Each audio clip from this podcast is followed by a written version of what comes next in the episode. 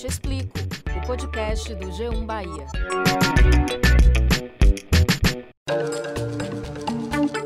Olá, eu sou Valma Silva, editora do G1 Bahia. E eu sou Camila Marinho, repórter e apresentadora da TV Bahia. E esse é o Eu Te Explico, o podcast do G1 Bahia.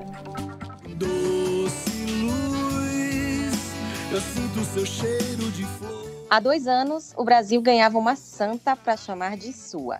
E ela é aqui da nossa terra, é baiana. É uma mulher que até pouco tempo circulava pelas ruas de Salvador em busca de ajuda para a população mais pobre e que hoje, mais do que nunca, faz parte da nossa história. Estamos falando, claro, de Irmã Dulce. Ela nasceu Maria Rita de Souza Brito Lopes Pontes, um nome tão grande para uma mulher pequenininha em estatura, mas gigante em ações. A partir de um galinheiro, acredite, ela criou o que hoje é chamado de Complexo de Roma, que oferece serviços gratuitos em diversas áreas, como saúde, educação, qualificação profissional. Tudo que a gente faz para Deus e para os pobres é nada diante do que Deus fez por nós.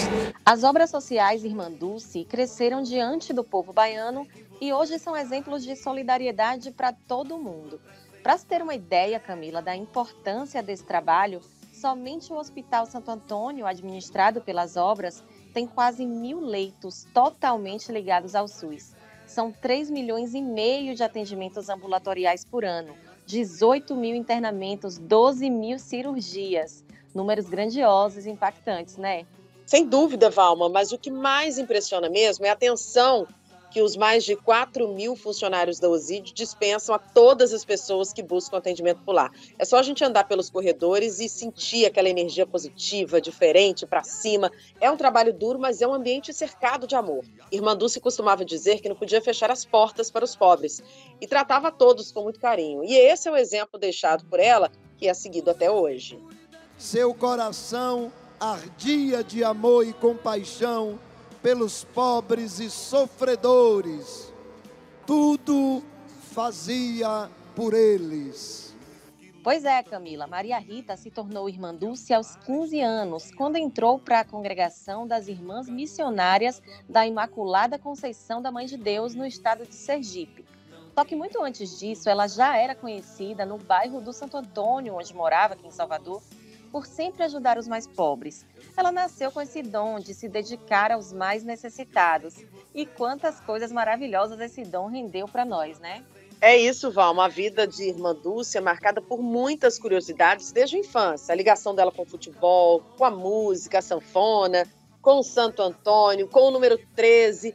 Tem até aquela promessa que ela fez de dormir sentada durante cerca de 30 anos. Imagina como é isso. A vida dessa mulher tão doce, frágil e tão forte ao mesmo tempo é o tema do nosso podcast de número 31, que é 13 ao contrário, viu? Pois é, Camila, nada é coincidência quando estamos falando de Santa Dulce, viu? Nós vamos conversar com Márcio Didier, que é gestor do Complexo Santuário Santa Dulce dos Pobres, e com a jornalista Maiana Belo, do G1 Bahia. Olá, eu sou Márcio Didier, gestor do Complexo Santuário Santa Dulce dos Pobres, e é um grande prazer estar aqui para falar com vocês do podcast Eu Te Explico. Bom, é, depois de dois anos de canonização, é, a responsabilidade aumentou muito, né? Depois que Santa Dulce dos Pobres virou santa e alcançou todos os altares do mundo. É uma alegria, uma honra e, um, e uma responsabilidade enorme a gente estar tá aqui. É, as visitas aumentaram muito, né? a gente partiu, saiu de um número de 8 mil visitas por mês é, antes da canonização para uma média né, de 40 mil é, visitas. É, ultimamente, né, nos últimos três meses, a gente está com essa média. É, passamos por um período de pandemia é, onde a gente teve foi muito muito procurado como uma, uma porta de esperança para as pessoas, né?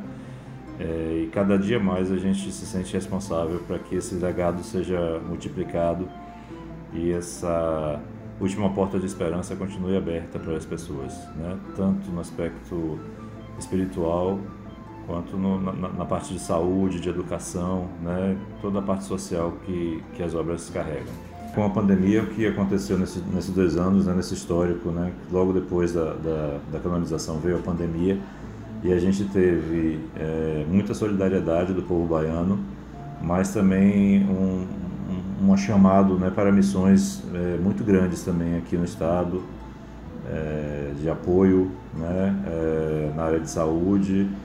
Então é, é um legado que dia a dia ele cresce, ele se multiplica e os milagres vão acontecendo, né? É só isso e a generosidade do povo baiano para poder é, explicar, né, que isso continue é, crescendo, né, que as obras continuem crescendo e atingindo tanta gente, né, e acolhendo tanta gente. É, como no tempo de Mandulce, é, as doações aumentam, mas as obrigações aumentam, a quantidade de pessoas também procurando aumentam, pessoas na rua necessitando muito de comida, de alimentação, de apoio né, psicológico, é, espiritual. Então é, é, sempre um momento de contribuir, de doar. Se você quer continuar é, a ajudar a gente a, a manter esse legado, é, existem duas formas muito bacanas, né? o www.irmandulce.org.br barra doe agora e a central de relacionamento com o doador no 33168899. Né? Desde já, a gente repete o que ela costumava dizer: Deus te pague. Agora a conversa é com a jornalista, editora do portal G1, minha colega, minha amiga Maiana Belo. Maiana, eu queria que você contasse para gente como foi a sua reação quando você soube que ia cobrir a canonização de Irmã Dulce no Vaticano. Você esperava em algum momento da sua vida participar dessa celebração, seja no âmbito profissional ou pessoal? Eu acho que eu só senti que eu estava em Roma quando eu botei os pés lá mesmo, na frente da Basílica, nem no aeroporto, assim. Porque, e também porque, como tinham muitos brasileiros lá, foi aí que a gente foi tendo a dimensão de toda a situação, de, da grandiosidade que é a canonização, que foi, né, a, que seria também, no caso, né, na época, né, que seria a canonização de Irmã Dulce. Uma curiosidade que eu, inclusive, é, comentei na redação, postei nas redes sociais. Quando eu era quarta série, eu fiz uma feira da cultura na escola e o tema foi Irmã Dulce. E eu estava, e eu tirei uma foto com Dulcinha, a irmã da Irmã Dulce, entendeu? Então, assim, eu tenho uma foto com a blusa, com a foto da Irmã Dulce, e naquela época a gente estava falando sobre a beatificação de Irmã Dulce quando eu era criança. E aí eu fiquei adulta e eu fui fazer a canonização da Irmã Dulce. Isso para mim é que, que foi assim. Eu sei lá, às vezes eu não consigo acreditar que seja só uma coincidência, sabe? É, é como se tivesse sido planejado para eu estar lá. Maiana, eu ia te perguntar exatamente sobre isso. Você citou esse episódio aí de quando você estava na quarta série, mas eu queria saber se você tem alguma outra história de fé e de devoção ligado a Santa Dulce, né? Irmã Dulce antes, né? O anjo bom da Bahia, ou com você, ou alguém da sua família, ou essa de repente se tornou uma relação mais forte depois que você foi cobrir a canonização? Que eu tenho um pai biológico e um pai adotivo, e o meu pai biológico teve um problema no rim e precisou fazer uma cirurgia e a família dele, é, e nesse momento ele estava passando por um processo de divórcio e tal, de uma mulher que ele foi casado antes mesmo da, da minha mãe, e ele estava sem o plano de saúde, e ele precisou fazer a cirurgia no hospital é, Santo Antônio, que é o hospital da Irmã Dulce, e ele conta que é, quando ele teve é, duas paradas cardíacas, ele sentiu uma pessoa pegando na mão dele. E ele, ele, ele diz que foi a imagem da, de Irmã Dulce, né? Ele conta que foi a imagem é, que ele viu uma freira na frente dele. E aí, quando é, os médicos, quando ele voltou e tal, e aí estava lá e o médico foi falar com ele, o médico falou assim: realmente a gente não tem como explicar como, como o senhor está bem, está vivo aqui hoje, porque só pode ter sido um milagre, realmente. E aí, uma freira que trabalha lá nas obras se aproximou dele, pegou na mão dele e falou: Foi, foi ela, foi ela que, que esteve aqui com você. Eu queria saber, para você, o que, que mudou depois da canonização? Eu comecei a ver as obras sociais mais de perto porque a gente tinha que ir com mais frequência, né, Val? A gente tinha que acompanhar as missas, ir para fazer as entrevistas. Então, a gente sempre soube de tudo que existiu e de, de todo o trabalho. Mas quando você está ali vendo de perto, é diferente, sabe? É, e você e a gente vê as coisas dos mínimos detalhes de é, de o canil sabe que é mantido lá ainda que Ismandu se ajudava dos animais aos homens né então assim do canil que é mantido ali ainda que Maria Rita vai para dar banho aos, aos no, no, nos cachorrinhos né as freiras que passam a tarde fazendo carinho, dando comida, a pessoas sendo amparadas no santuário, sabe? É, e na igreja, na igreja também, que faz parte do memorial. É verdade, o que ela sempre dizia, né? Quando cada um faz um pouco, o pouco de muito se multiplica. E era isso que ela passava para as pessoas, e é isso que ficou, né, do legado da pessoa dela. Mai, você esteve na Itália acompanhada do repórter cinematográfico Germán Maldonado e do apresentador Ricardo Ismael, ambos aqui da TV Bahia, né? A gente conversou também com o Ricardo, ele vai falar um pouco da experiência que teve no Vaticano durante a cobertura da canonização da Santa Dulce. Vamos ouvir. Olha, eu tenho dito que há o dedo da Santa Dulce dos Pobres no convite que o Departamento de Jornalismo me fez para cobrir a cerimônia de canonização no Vaticano. Eu, eu realmente acredito que a Santa intercedeu para que isso acontecesse, tenho certeza disso. E explico por quê. É, a cerimônia em si, ela coroou né, uma relação de afeto e de amor que eu fui construindo com a Santa desde a minha infância lá em Serrinha. Tinha 10 anos quando ouvi falar de Irmã Dulce pela primeira vez, e justamente através da TV. Olha o fato curioso. Eu me lembro de ter assistido à transmissão do sepultamento daquela freira miudinha, né? Tão frágil. E me lembro também do impacto que aquelas imagens todas causaram em mim. E a partir dali, eu me perguntaria o que é que aquela mulher teria feito né, de, de tão grandioso em sua vida para arrebatar toda aquela multidão. Sempre me perguntei, sempre me questionei quanto a isso. Bom, e aí anos depois, já jornalista formado, já trabalhando na Rede Bahia, um dos primeiros lugares a que eu visitei, morando aqui em Salvador, foi exatamente a sede da USID. E mais uma vez, Irmã Dulce me impactava, né? Agora, pelo tamanho da sua obra e do seu legado que eu pude constatar de perto, em loco. Na cerimônia de beatificação, lá estava eu novamente diante dela, cobrindo a solenidade. Que ali já me parecia muito grande, né? Eu sequer imaginava que anos depois seria escalado mais uma vez, agora para cobrir a cerimônia de canonização. E por toda essa trajetória que me liga à santa desde a minha infância, é que eu acredito realmente que o anjo bom agiu para que eu estivesse lá no Vaticano naquele dia 13 de outubro de 2019. E, e para mim, eu sempre digo isso, né? Em verdade, a canonização ela começa antes, ela começou 15 dias antes da cerimônia em si, a cerimônia propriamente dita. Porque quando me convidaram para participar da transmissão com matérias e flashes ao vivo nos jornais, eu ofereci um projeto à TV de um quadro que se chamaria Diário de Viagem e que consistia basicamente em encontrar os vestígios da Santa Dulce e da sua obra, né, em, em cidades da Europa por onde eu passaria antes de desembarcar no Vaticano. Bom, aí o projeto foi aceito e o diário de viagem de fato começou em Lisboa, lá em Portugal, onde eu visitei a igreja de Santo Antônio, o santo da devoção, né, de Irmã Dulce, e lá também é curioso isso, nós descobrimos que as imagens da futura santa já estavam sendo vendidas, olha que, que interessante, aos devotos.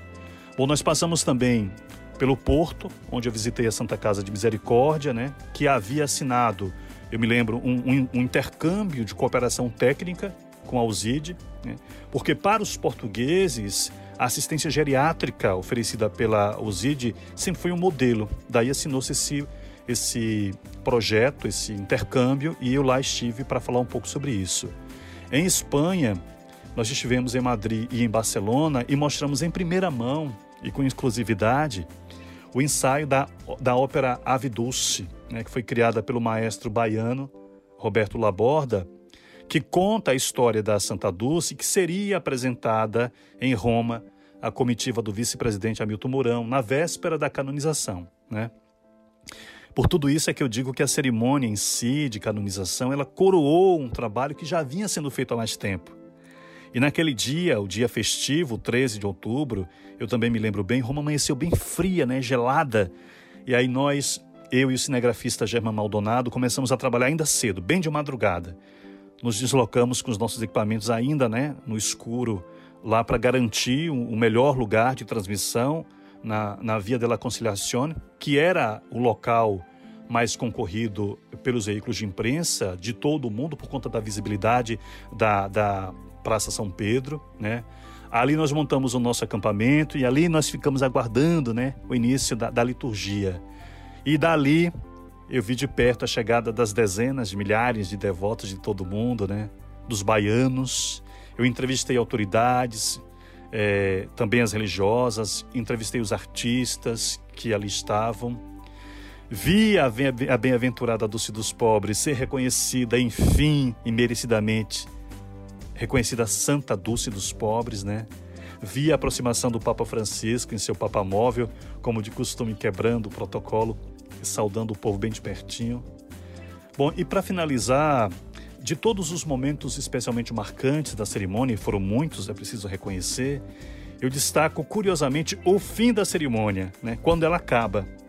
E por que isso? Porque foi um momento especial quando cumprida a solenidade né, católica, que é formal, como tem que ser, o povo então pôde se expressar plenamente, né?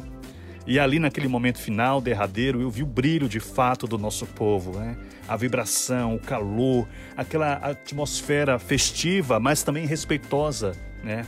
Que, que se criou naqueles momentos finais. Vi todas as manifestações da fé do nosso povo baiano e do povo brasileiro, com camisetas e bandeiras e broches e faixas e bandanas. E então, meus amigos, nesse momento eu tive a certeza que se a partir dali a Santa Dulce dos pobres ocuparia lugar nos altares católicos do mundo, né? Em nossos corações, esse lugar de santa, ela com certeza já ocupava há muito tempo. Agora, para a gente finalizar, Mai, eu queria saber é, qual foi a, a, experiência mais marcante lá em Roma, na época da canonização? O que, que mais te marcou durante a canonização de Santa Dulce? Quando eu cheguei na frente da basílica, que eu vi a imagem e eu parei para tirar uma foto, foi como se eu tivesse ficado em estátua, assim, é, tão surpresa que eu falei, meu Deus, ela vai ser canonizada e eu tô aqui para cobrir tudo isso, sabe? E o outro momento que para mim também foi bem marcante é, foi o, ao final, né?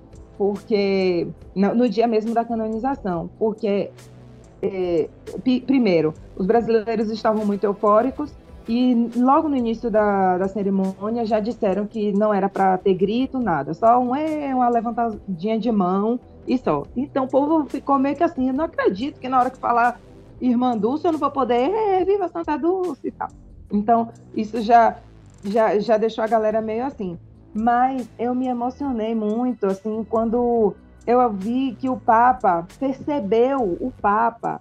Ele, eu não sei o que aquele homem tem, sabe? Porque ele percebeu que as pessoas precisavam disso e ele meio que.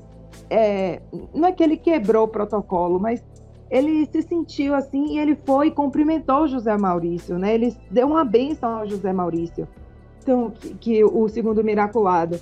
Então, assim, foram coisas que o Papa fez que a gente percebia em pequenos sinais que ele queria dizer ao povo brasileiro: eu sei que vocês estão aqui.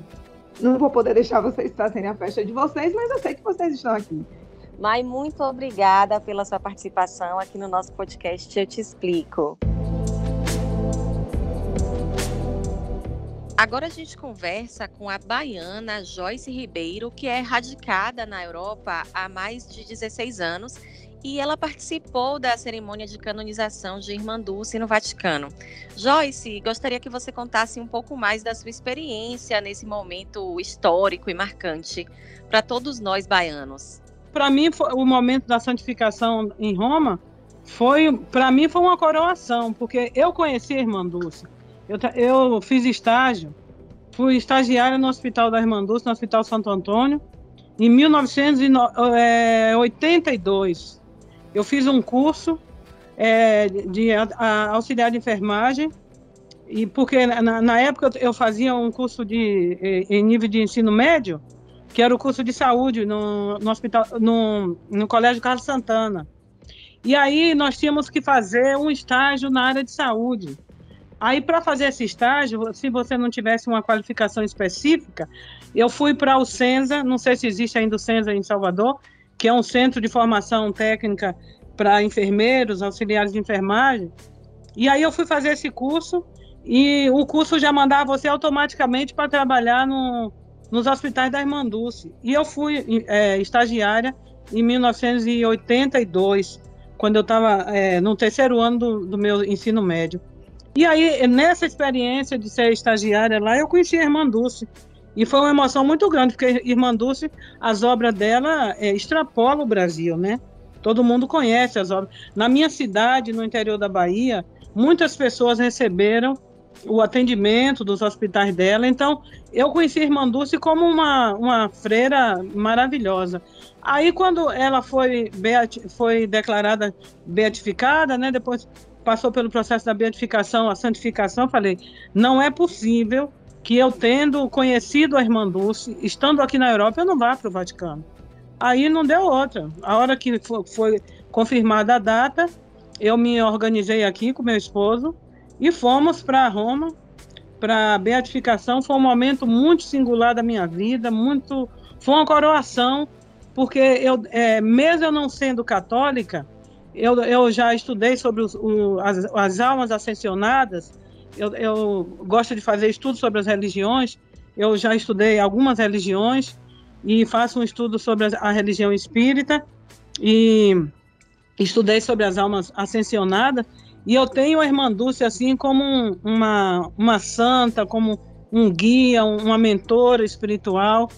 Eu gosto muito da Irmã Dulce, eu tenho ela aqui na minha casa, a imagem, e, e, e a energia dela, né?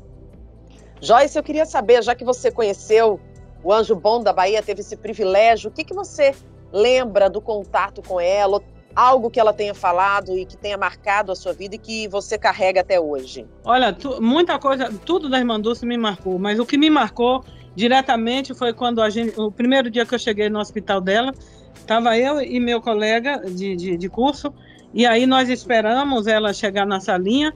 A recepcionista veio é, nos receber e falou assim: ah, espera aí que ela ela tá dando uma volta no hospital, porque ela ia de paciente pra, é, a cada paciente, agachava, passava a mão no, na cabeça, tocava na pessoa. Então aquilo me deixou muito emocionada, eu chorei muito nesse dia. E aí quando ela veio falar com, conosco, ela falou assim, olhou para mim e falou assim: "Você já tomou juízo?" Ai, meu Deus do céu, eu fico até. E assim como se fosse uma pessoa que me conhecesse, olhou nos meus olhos, ela tinha aquele olho azulzinho lindo, né? Parecia duas contas brilhantes. E ela perguntou assim para mim: Você já tomou juízo? E eu respondi: Sim, irmã, eu já tomei. Eu respondi dando risada. e então todo, o trabalho dela, essa fala dela comigo, a, o, o fato dela ir é, a cada paciente, passar a mão, botar, to, tocar o corpo da pessoa, não rejeitava a paciente e assim tinha paci muitos pacientes deitados na calçada, sabe? Porque as camas estavam lotadas e, e, e as pessoas quando ficavam melhorzinhas elas davam o seu lugar para quem estava pior. Então tudo isso me tocou, né?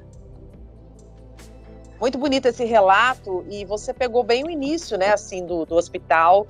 É, foi na década de 60 que começou ali através de um galinheiro e depois foi crescendo, depois foi ganhando né, espaço e Irmã Dulce foi conseguindo né, trazer doações, conseguindo construir o hospital e fazer hoje o que é as obras sociais. Muito obrigada pela sua, pelo seu depoimento. Outro privilegiado é o jornalista Jorge Gauthier, aqui do jornal Correio. Ele também viajou a Roma para cobrir a canonização mas a história dele com Santa Dulce vem bem antes. Ele escreveu um livro, Irmã Dulce, Os Milagres pela Fé.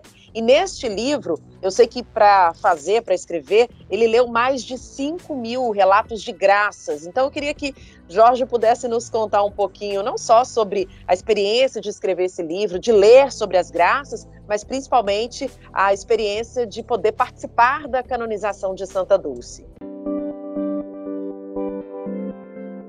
Eu já acompanho a história de Irmã Dulce profissionalmente, né, pelo menos desde 2011, quando eu iniciei um projeto de pesquisa relacionado a ela em função da beatificação, é, lá em 2011. Naquele momento, obviamente, todo mundo já imaginaria que Irmã Dulce viraria santa um dia, de forma oficial, né? Afinal de contas, na Bahia, Irmã Dulce já é santa desde muito tempo. Eu, obviamente, não imaginava que eu conseguiria tão rapidamente é, conseguir acompanhar essa cerimônia de canonização de Irmã Dulce em 2019. Até porque os processos de canonização da Igreja Católica eles são muito demorados. Irmã Dulce teve um dos mais rápidos da história. Então, quando a gente teve a confirmação que Irmã Dulce iria se tornar santa, que iria ter a cerimônia de canonização no Vaticano, foi algo assim indescritível, né? Imaginaria que eu ia passar por isso, mas talvez daqui uns 10 anos ainda. E quando eu cheguei no Vaticano, acho que talvez a coisa mais simbólica para mim é, não foi nem o dia da canonização em si, não foi nem toda a, a atmosfera que foi criada, enfim, em torno de, de Irmã Dulce, mas eu acho que para mim o mais simbólico foi minha primeira entrada assim no Vaticano, quando estavam colocando o estandarte com a imagem de Irmã Dulce. Eu parei assim uns, sei lá, dois, três minutos, só observando aquele movimento ali, tipo, de ver que a história de Irmã Dulce estava chegando num ponto altíssimo para a realidade da Igreja Católica e para a fé no mundo, né? É, naquele primeiro momento, eu lembro que eu estava fazendo um, um, gravando um vídeo, né, para para exibir no, no site do jornal Correio. E uma freira indiana se aproximou de mim é, e viu que eu estava gravando falando o nome de Irmã Dulce, né?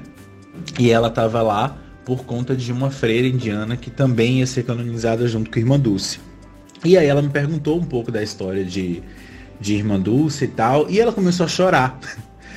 Quando eu percebi assim a dimensão do que era Irmã Dulce foi naquele momento. É, óbvio que eu já tinha tido diversos contatos, diversas informações, mas quando eu vi aquela história de Irmã Dulce naquele lugar tão simbólico chegar na Índia, né, e impactar uma pessoa da Índia é, que é tão distante da nossa realidade, foi algo que eu tive certeza que realmente a dimensão que Irmã Dulce tomou daquele momento da canonização é algo que a gente não tinha uma noção exata é, e nem podia imaginar que chegaria tão longe desta maneira. Obviamente que o pós-canonização teve um momento muito simbólico dos baianos cantando Bainidade na Gol e parabéns a você para Margarete Menezes é, no meio do Vaticano na Praça de São Pedro, tipo a cara da Bahia realmente, né, com camisa de Bahia e Vitória. Tão... Só faltou os tambores do Olodum, né? Mas fora isso, tinha tudo por lá. Assim, eu já acompanho a história de Dulce há muito tempo, né? E já vi e ouvi dezenas, centenas, na verdade milhares, né? Para o meu primeiro livro, Irmã Dulce os Milagres pela Fé, eu tive acesso e li o relato de pelo menos 5 mil graças. Óbvio que cada uma tem uma história, tem um, um, um significado, tem um sentido para as pessoas, mas tem uma é, que é muito simbólica para mim, que é de uma jovem que tinha um tumor e rezou para a irmã Dulce. Esse tumor, é, ela teve um primeiro diagnóstico de que era maligno E aí ela rezou para a irmã Dulce e ela acredita que é, a irmã Dulce transformou esse tumor dela é, de maligno para benigno. E que é uma história que me toca muito, porque anos antes eu passei por uma situação muito parecida. Então, quando eu lembro que quando eu cheguei na pesquisa que eu tive acesso a esse relato de graça, eu passei a hora chorando, é, porque poderia ter sido eu, né? E, e, é bonito e é simbólico a gente ver que Irmã Dulce toca as pessoas nos momentos que a gente não imagina. Assim como eu li lá aquele relato de graça no meio de tantas histórias, tinha uma que era parecida com a minha, como a freira indiana e quanto tantas outras pessoas que ainda hoje são tocadas pela história de Dulce. Mil graças atribuídas à irmã Dulce, mas a principal delas, a que tornou Dulce santa, é do miraculado José Maurício, o homem que voltou a enxergar após fazer uma oração para a irmã Dulce. Para você que nos acompanhou até aqui, muitíssimo obrigado. Como diria Santa Dulce, paz e bem. Sabe o que você pode fazer para mudar o mundo? Ela diria para você: amor exemplos de vida que todos nós devemos levar. Até a próxima edição do nosso podcast. Tchau, tchau. Eu te explico. O podcast do G1 Bahia. Produção e apresentação: Camila Marinho e Valma Silva. Edição: Márcio Souza. Coordenação: Danuta Rodrigues. Gerente de jornalismo: Ana Raquel Copete.